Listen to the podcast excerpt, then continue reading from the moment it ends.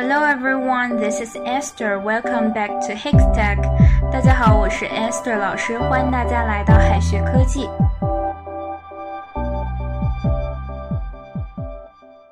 Fresh 虽然表示新鲜的，但是呢，fresh water 却表示淡水，也就是含盐量很小，人可以饮用的水。Fresh water，fresh water，与它对应的概念呢叫做 salt water。 Salt water 就是含盐量高的、不能饮用的咸水或者是海水。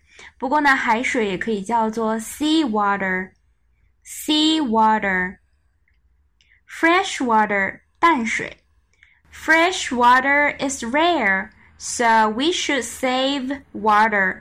淡水资源非常的稀缺，所以我们应该节约用水。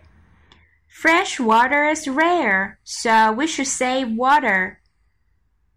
As fresh as daisy, as fresh as daisy.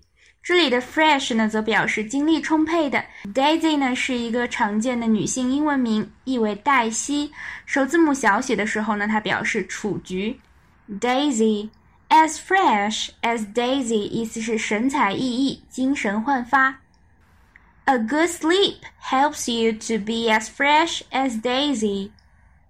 A good sleep helps you to be as fresh as Daisy。好好睡一觉能让你精神焕发。Make water，大家猜猜是什么意思哈？Make dinner 是做晚饭，那 make water 难道是烧水的意思吗？并不是哈。Make water 意思是小便，也可以写作 pass water。Pass water。 I have to pass water，我得去上个厕所。I have to pass water. Pour oil on troubled waters. Pour oil on troubled waters 是什么意思呢？意思是调解纠纷。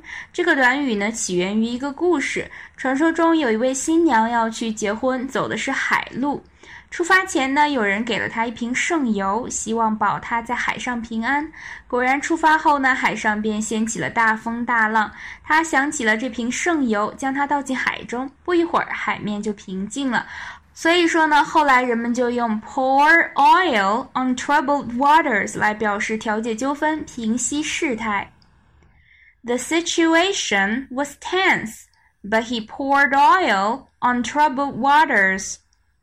The situation was tense, but he poured oil on troubled waters. 局面呢本来很紧张，但是他平息了事态。Be in hot water. Be in hot water. Hot water 是开水的意思，也常常呢用来表示困境。所以 be in hot water 就表示处在困境当中，有麻烦了。Now that she is in hot water. I have to help her.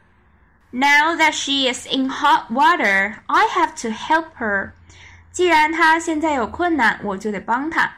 Now that she is in hot water, I have to help her. Pour cold water on something.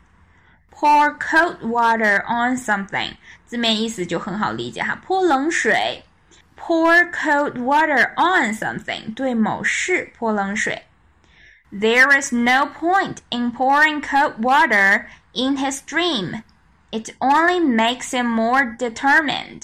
给他的梦想泼冷水是没有用的，只会使他更坚定。There is no point in pouring cold water in his dream. It only makes him more determined. 再拓展一些表达，矿泉水叫做 mineral water。mineral water，矿泉水。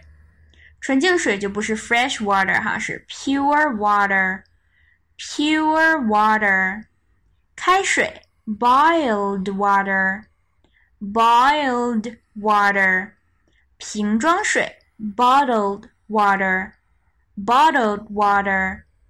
自来水 tap water，或者是 running water，tap water，running water。泉水 spring water, spring water. 温泉 hot spring, hot spring. 最后呢，给同学们留一个小作业：Don't pour cold water. He is already in hot water. Don't pour cold water. He is already in hot water. 这个句子应该怎么翻译呢？同学们别忘了在右下角的留言区写下你的答案哦。 好的，我们今天的分享就到这里了，下一期再见哦，See you。